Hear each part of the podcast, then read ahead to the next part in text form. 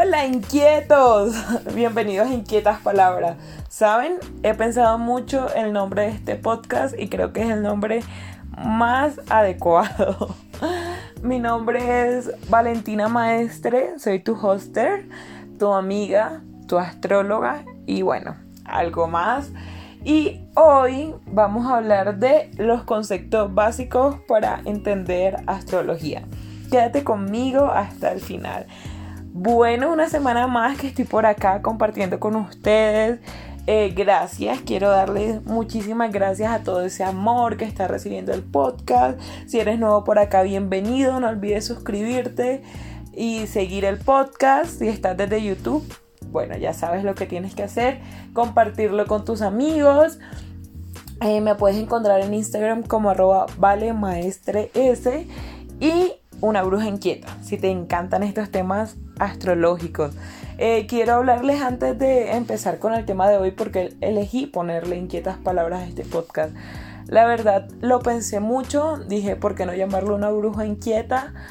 Pero decidí ponerle inquietas palabras porque aquí no solo quiero hablar de temas astrológicos. Yo sé que es el principal foco y por lo que ustedes ya han estado conociendo este podcast, pero quiero tocar temas esotéricos, temas del alma, quiero hablar también de libros, quiero hablar de cosas nuevas, mejor dicho, quiero hablar de todo porque como yo siempre les digo, entre más sabemos, y bueno, eso es súper luna en Géminis, ser inquietos, ¿no? Ahorita vamos a hablar un poquito de qué significa la luna y los conceptos básicos de la astrología, que es el tema que nos atrae. Em, me gustaría saber si le gustó o no le gustó. Déjenmelo saber en los comentarios en Instagram, aquí abajito. El nombre del podcast, la verdad yo me siento muy, muy conforme con ese nombre. Yo solo espero que no me dé, ya saben, Luna en Géminis, cambiando todo el tiempo, ascendente en Libra, la ganas de cambiarle el nombre. Eh, pero por ahora estoy absolutamente complacida. Y bueno, mucho tilín tilín y nada de paletas. Yo creo que es momento de entrar a hablar de los conceptos básicos para entender la astrología. ¿Qué es eso de que eres ascendente, planeta, sol, casa, estrella, luna? ¿Qué pasa? Porque cuando alguien está apenas entendiendo este astromundo, eh, son conceptos con los que te vas a enfrentar muy a menudo, pero que la mayoría de las personas no tienen idea de absolutamente nada. Entonces por eso como dándole continuidad al anterior, que si no lo has escuchado, ve y lo escuchas, está fantástico. En ese podcast hablamos de el origen de la astrología y por qué es tan importante para nuestra vida, cómo evolucionó y cómo nos ayuda un montón a trabajar el tema de energía y demás. Em, entonces pásate por allá. Esta es la segunda parte. No sé si vamos a lanzar como temporadas o capítulos. Todavía esto es muy nuevo para mí, amigos.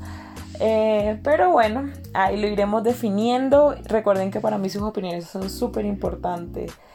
Eh, y bueno, entremos en materia porque a lo que vinimos, vamos, como dicen en mi tierra. Digamos que los pilares básicos de la astrología que necesitas conocer para leer las cartas astrales o para entender un poco más de qué a qué uno se refiere cuando está leyendo estas cartas son los planetas, los signos, las casas y los aspectos. Mm, los planetas nos dicen con qué energía humana trabajamos. Los signos nos dicen un poco cómo se manifiestan estas energías. Y las casas, uff, las casas, cuando yo aprendí astrología, este era mi issue, la casa. las casas nos cuentan hacia dónde dirigimos estas energías o qué áreas de la vida aplicamos. Y los aspectos o ángulos, cuando hablamos de sextil, cuadratura y demás, nos indican cómo se interrelacionan esta energía con nuestro interior.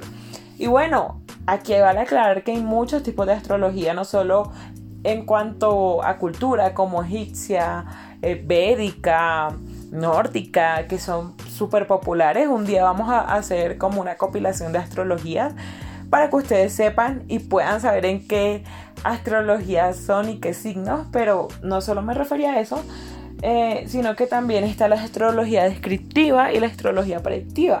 Yo soy más de la astrología eh, descriptiva porque la predictiva es una magia increíble, te puede predecir el futuro y demás. Esta es una astrología muy antigua, quiero aclarar. Y la descriptiva es la astrología que nos habla de lo que somos, de la aquí y a la hora y puede funcionar mucho para temas psicológicos, que era lo que vimos en el podcast pasado. Eh, antes de avanzar, yo creo que es súper importante entender que hay un Big Three o un gran tres o tres cosas que nunca puedes perder de vista. Y tú me vas a decir, Valentina, ¿cómo así? ¿Un Big Three? ¿Qué? ¿Soy tripartito? No. Mm, digamos que hay tres energías predominantes en nuestra carta astral que nos rigen y están con nosotros todo el tiempo. Y son las que tenemos que estar más pendientes para integrar. Está la energía del sol, de el ascendente y la luna.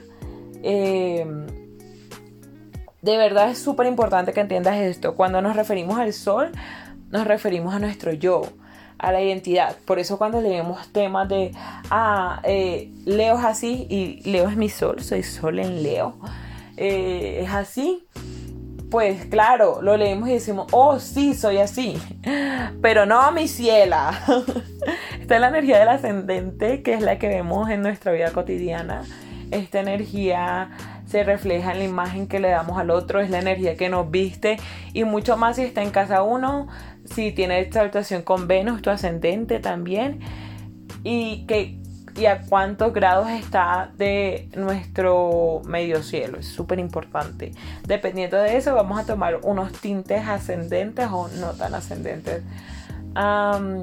y nuestro ascendente, digamos que nos muestra la... Y por eso es súper importante leer el horóscopo del ascendente. Si eres de las personas que lees el horóscopo, que aquí vamos a tener otro día donde vamos a desmitificar el tema de los horóscopos porque la gente ha tomado el tema de los horóscopos como no es. Pero si lees el horóscopo tienes que leer ese porque y es ese orden, ¿no? El ascendente y luego el solar porque es la energía disponible y la energía con la que puedes trabajar. Entonces el ascendente ya vimos que nos viste, nos da la cara al mundo y eh, nos muestra nuestra cara más afable en muchos casos, ¿no? hacia la humanidad. Y luego está la luna, que hay que hacer un capítulo completo para explicar la luna, porque créanme, yo tengo un issue con todo el tema de la luna, porque mi luna es súper rara, otro día les cuento. Y la luna nos habla de nuestra infancia, la relación con nuestra madre, nuestro niño interior, cómo podemos solucionar temas emocionales, Em, lo que nos genera tranquilidad y de pronto también lo que nos genera ansiedad y cómo salir de ella, ¿no? Trabajando nuestra luna, no solo trabajamos nuestro niño interior, sino que trabajamos también nuestras emociones.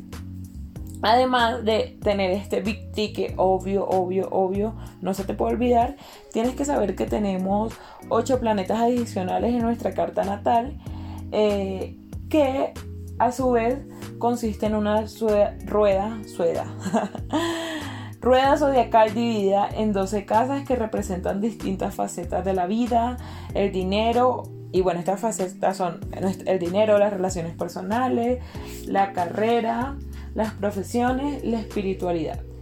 Nuestros planetas están posicionados en distintos grados dentro de nuestra carta natal, cada uno en una casa. Entonces eso es lo que nosotros conocemos como la carta natal.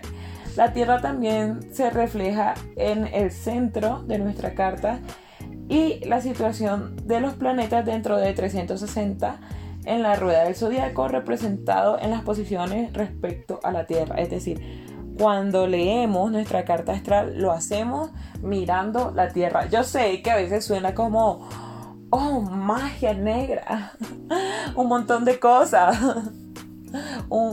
Eh, matemáticas y así, pero es súper importante entender esto porque cuando, y yo ya les conté que primero estudié astronomía antes de estudiar astrología, cuando entendemos los grados matemáticos dentro de nuestra carta natal, cuando entendemos también el sistema sideral y el sistema solar, y entendemos que lo estamos mirando desde la Tierra, eso quiere decir que la vida va a cambiar un montón. No es lo mismo mirar el cielo desde la Tierra, mirarlo desde Saturno o desde Mercurio, por ejemplo. Bueno, ahora quiero hablar de los planetas antes de que se me pasen porque yo empiezo a hablar y me voy como hilo de media y quiero como hablar de esos planetas porque van a tener mucha relevancia en capítulos siguientes. Tarararán.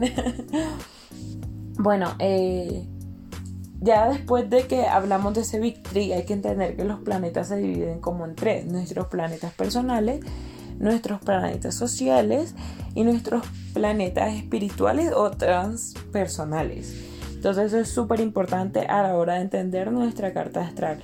Cuando nos referimos como planetas personales, son los planetas de movimiento más rápido desde la perspectiva terrestre y que reflejan por tanto los rasgos más característicos de la personalidad.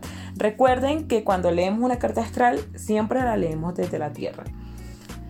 Influyendo de esta manera en cada uno de nosotros de manera distinta y mostrando las cualidades que podemos controlar de forma consciente, además mostrando las necesidades individuales y básicas que necesitan ser atendidas, así como nuestro potencial.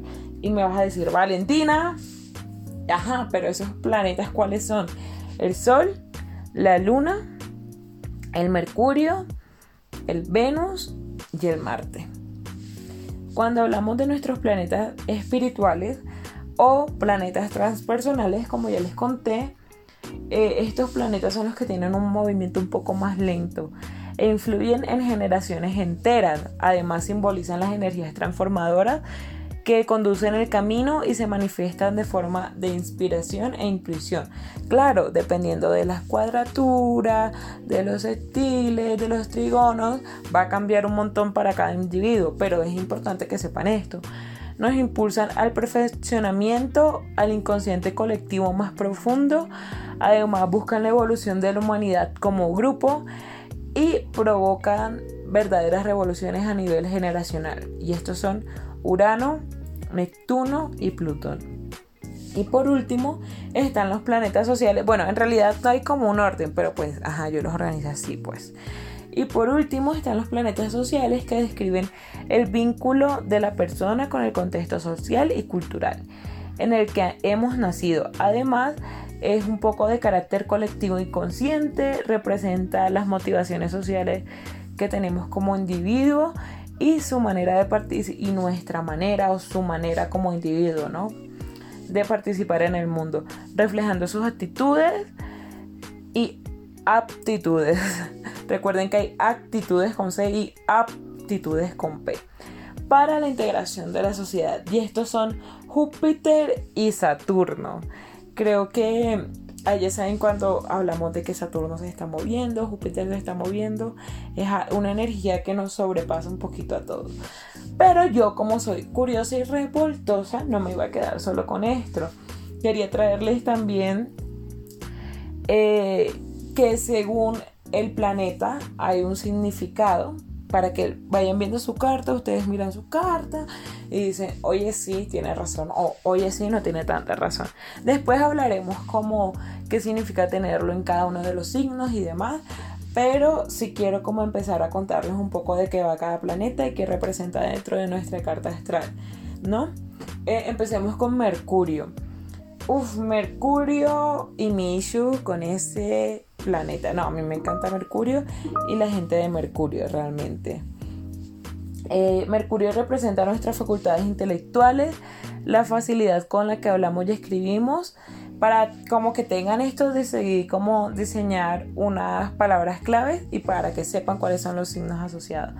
Palabra clave sería inteligencia y signos asociados sería Géminis y Virgo. Por otro lado, hablemos de el Venus aprovechando que estamos como en Venus en Pisces, ¿no? o bueno, en realidad Pisces está, Venus está entrando a Pisces, para ser más sinceros. Eh, Venus es el planeta del amor, representa nuestra forma de amar y ser amado, las relaciones sentimentales, los gustos por la moda, la belleza, el arte, el bienestar y cómo nos divertimos.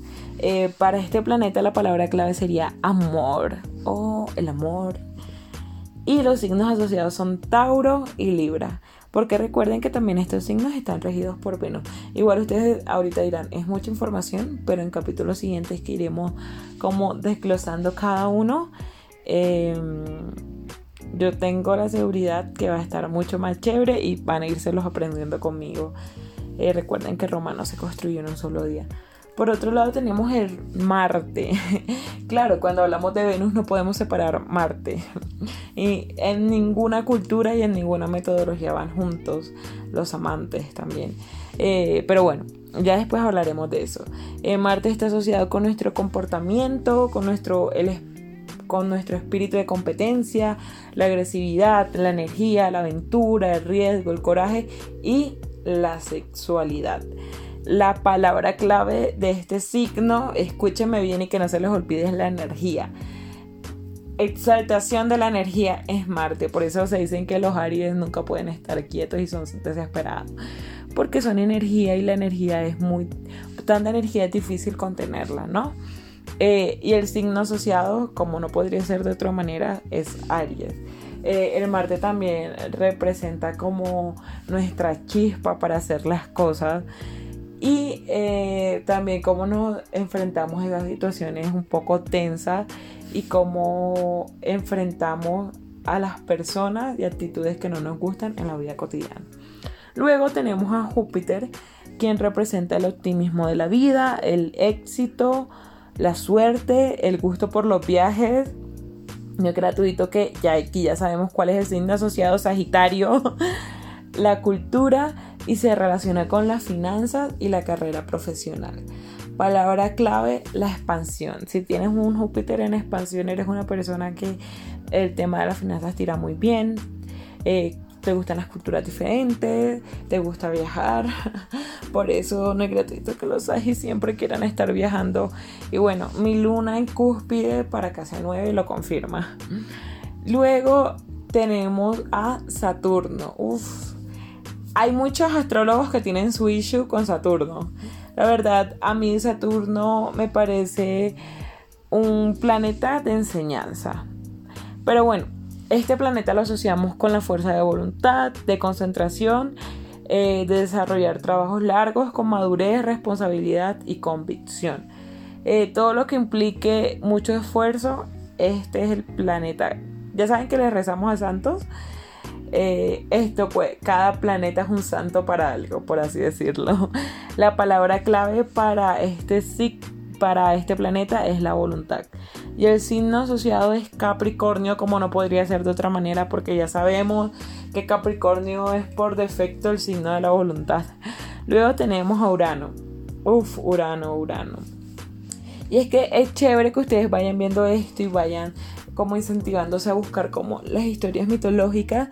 Si estás por mi Instagram, eh, vamos a tener una sorpresita. Voy a dejarles por allá las historias mitológicas de todos los signos para que estén pendientes en arroba una bruja inquieta para que lo, tengan en el radar. Ahí les tiro la cuña. Eh, como les decía, Urano representa las ansias de libertad, sentido o intuición rebeldía, afán por lo nuevo y por lo original. También está vinculado a los movimientos repentinos, a los cambios. Eh, la palabra clave para este planeta sería transformación y el signo asociado, como no podría, créanme, ser de otra manera, es Acuario. Y no es gratuito que a la gente de Acuario se le dé esto tan fácil.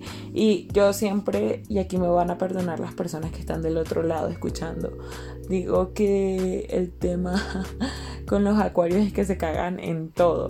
No les gusta nada que sea establecido o nada común definitivamente para estar con un acuario o entenderlo y que entender que es un signo de cambio y transformación todo el tiempo. Bueno, seguimos con Neptuno, que vemos que es el planeta. Eh, o bueno, si tú te sientes atraído o te gustan estos temas esotéricos, hay un chiste astral que es como, si vemos que una persona se siente atraída por estos temas, seguro tiene mucho Neptuno o eres muy neptuniano. Eh, bueno, como les decía, eh, Este planeta está asociado con temas esotéricos, espirituales, religiosos y cultos de cualquier tipo, ¿no? Simboliza la simpatía y la calidad. Eso me gusta un montón. Su palabra clave es espiritualidad. La expansión a través de la espiritualidad. O bueno, dependiendo de cómo lo tengas, puede que no seas tan expansivo, pero ahí vamos. La palabra clave es espiritualidad y como no podría ser de otra manera, su signo es Pisces. Eh, de hecho, yo siempre hago este chiste y me lo han escuchado muchas veces. Si ya me siguen en el Instagram o leen mis posts, eh, la mayor representación de esto es Jesús, ¿no? Jesús, hijo de Dios, quien era Pisces, ascendente Pisces, luna en Pisces, nació en era Pisces. Mejor dicho, ese hombre era súper, hiper, mega Pisces y era amor y empatía incondicional. Bueno, y terminamos con Plutón, quien se asocia a la muerte y el poder de la sombra. Pero créanme que cuando entendemos la energía plutoniana no todo es malo, porque, bueno, hay muchos mitos en torno a este planeta y no solo al planeta, sino también al signo que lo rige. Por otro lado, está asociado con el magnetismo, la sensualidad y la capacidad para reconocer y cambiar nuestros defectos personales. Por eso les digo, si nos quedamos solo con la sombra y la muerte no vamos a entender nada. Eh, la palabra clave para entender este planeta es la introspección. ¡Wow! Una palabra gigante que a todos nos cuesta. Y el signo asociado es Escorpio o escorpión, según de donde sea, de Latinoamérica. Yo digo escorpión porque me encanta cómo suena. Em, y creo que también ha malinterpretado un montón a la gente de Escorpio que son santas palomas. Bueno, no son santas palomas. Todos sabemos lo que haces, amigo de Escorpio. Pero sí es una energía increíble para los cambios y las muertes. Porque uno no solo vive una muerte en su vida, vive muchas muertes en la vida y no entenderla como muerte final, sino como muerte cambio. Eh, yo quería como hacer algunas reflexiones antes de terminar el programa de hoy, porque eh, ya que estamos como más entrándonos en temas astrales, en interpretaciones de la carta, ahorita vamos a entrar a ver los signos y bueno, muchas otras cosas. Eh, yo creo, y esto sí es una creencia personal, que a veces nosotros nos cerramos. Decimos, ay, porque soy Tauro, soy tal cosa, y no es así. En la astrología clásica hay un verbatim que a mí me encanta, si le soy más que sincera, porque creo que representa el deber ser de la astrología y es en latín de los primeros astrólogos de nuestros maestros que son astro inclinant no necesitan eso traducido al español es los astros inclinan, no determinan. Recuerden que la carta astral es como un mapa de vida. Nos habla de nuestras habilidades, de las cosas en las que podemos crecer y ser. Eh, en plan, pues eso todo el tiempo es planetas expansivos. Eh, de todas las cosas buenas y malas y potencialidades que tenemos, ¿no? Pero no es que nos casemos con esa idea, eh, entendiendo tu carta, y yo siempre he dicho esto, como que la astrología como una herramienta vital es buenísima para entenderte, una herramienta de autoconocimiento nos cambia la vida, pero no te eches la soga al cuello, por así decirlo. No digas, ay, porque yo soy tal cosa, va a pasar esto. No, todos tenemos el poder de cambiar. Los astros inclinan, no determinan. Entonces quiero decir como unas cosas súper importantes. Em, hay lecciones espirituales por aprender y reglas universales de energía que no han sido explicadas por la ciencia. No todas las personas están preparadas todavía para vivir en una conciencia de creer para ver, porque quieren quedarse en ver para creer. Sin embargo, cada vez que estamos más abiertos a aceptar que somos energía. Y es lo que quiero que entiendas. Estos temas me permitieron como conectar más con un tema energético, con un tema de vibración. Espero que haga lo mismo en ti y espero que, como ya te dije, no te cierres a un solo punto. Las lecciones para aprender, y esto lo puedes aprender de muchas maneras, con lectura de eh, registros akáshicos, por ejemplo, con frecuencias energéticas, con muchas cosas. Después estaremos hablando de todas las mancias que hay, porque hay quiromancia, hay tarot, hay muchas mancias eh, místicas. Pero quiero decirte algo. Yo lo aprendí con la astrología y lo he aprendido a través de otras mancias, ya les contaré, pero las lecciones para aprender son únicas para quien, para cada quien y para nuestro yo espiritual que se asegura que cursemos las materias que debemos cursar una y otra vez, con diferentes personas, en diferentes lugares, hasta que las aprendamos. Y créanme, lo que uno no aprende se repite y eso es horrible hasta que lo aprendas. Eh, entonces mira que estás repitiendo porque tienes que aprender de ello. Ellos nos ayudarán a recordar que esas lecciones durante nuestra vida en la tierra, así como todas las asignaturas, eh, porque claro, uno tiene que cumplir asignaturas durante toda su vida, en el colegio, la universidad y demás. Estoy haciendo como una comparación. Em, son importantes para que podamos pasar o graduarnos en la vida de la tierra y poder trascender, que nuestra alma pueda elevarse y poder aprender, porque la función del alma, o estamos aquí para aprender, vivir en plenitud y ser felices. Entonces hay muchas cosas que tienes que tener eh, en cuenta. Y otra, para no hacer este, este tema súper largo y va muy relacionado al tema de la carta astral, si lo entiendes, lo puedes aplicar. Y es que la primera persona que te eligió a ti fuiste tú mismo, no lo olvides. Y elígete siempre.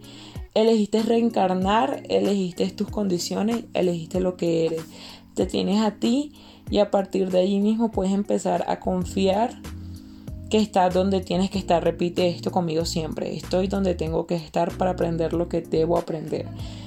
Y todas las personas que llegan a nuestra vida son las correctas.